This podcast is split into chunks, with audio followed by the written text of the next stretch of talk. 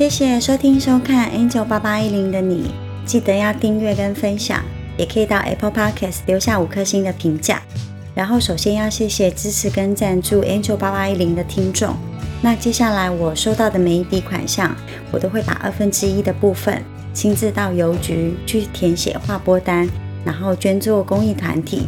那可能会在下一集的时候，呃，拍成照片，可能放在片头。那告诉你们明细的部分。再次谢谢你们，谢谢。然后在这边我也想要分享一件事情，就是，呃，我通常在做划拨给公益团体的时候，我真的都会亲自特地去邮局填写划拨单，因为，呃，我觉得文字在写的当下，它其实是有力量的。那如果嗯，是祝福的事情的话，我觉得会更好。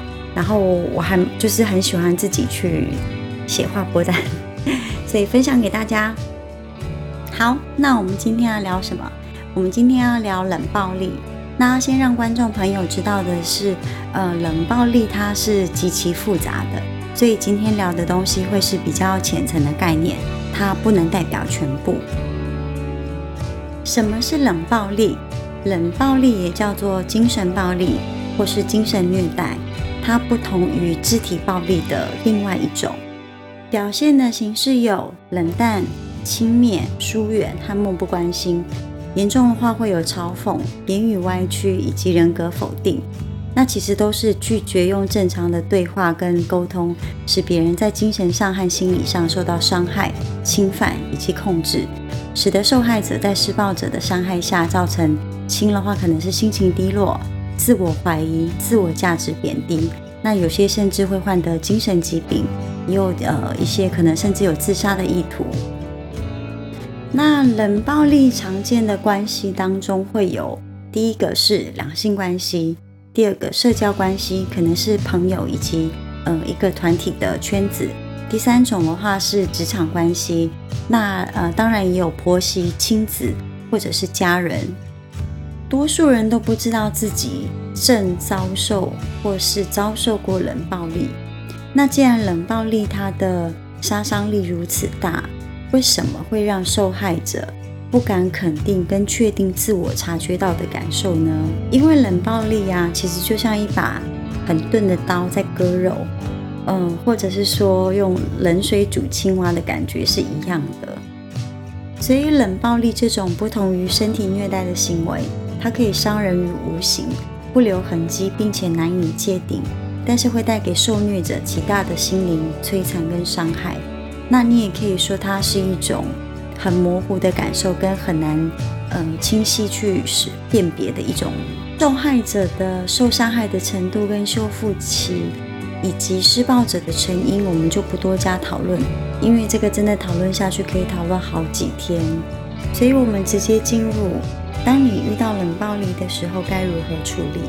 第一是勾勒出呃施虐者的样貌，客观的看待关系中的那个他，在自己的脑海中清楚的勾勒出施暴者的样貌。那不是要你去嗯怀念他或是缅怀他，是说你在呃初期发生的时候就要有这样子的的。应该是说不逃避，跟自己本身要去正视面对跟呃这个问题以及施暴者，那不要留恋以及期待对施呃施暴者的高度的期待，那真实的承认并且接受这个关系中真实的他。第二点是重新审视关系中的自己，呃跳出受虐者的这个恶性循环。那你必须站在比较高的角度，重新审视自己跟这段关系，不要把关系中的不和谐的责任全部归到自己的身上。你必须要去卸除那个负罪感。第三点是不要再为自己做辩解，学会保护自己。所谓的不要再为自己做辩解，是呃，通常。呃，施虐者他们都会有一套完整的一个，应该说他们自己的一个逻辑，所以当受受虐者反抗的时候，他们反而会歪曲事实，并且给受虐者泼脏水。那这个时候就要先保持沉默，跟调整与施虐者的相处方式，以及呃让自己有思考的时间。那第四点的话，就是寻求外界的协助，包含了社会系统的情感支持。那这个当中包含了后续的心理咨询，或者是呃法律等更专业的一些支持跟咨询。那身边如果有冷暴力的、被冷暴力的亲友的话，我们该怎么做？那则是给予不做评价的全情陪伴是首选，因为对这个时候的嗯受虐者来说，爱跟信任是最好最好的养料。好啦，我们今天节目就先到这边，然后记得要呃分享给新朋友，订阅分享，跟到 Apple Podcast 留下五颗星的评价。那如果你有想要收听什么主题，或者是有想要借由 Angel 让我在节目里面呃传达给某个人的思念，或是你想要说的话，都欢迎写信到信箱。那也欢迎你们赞助支持 Angel 八八一零。那我们今天节目就先到这里喽，我们下次见，拜拜。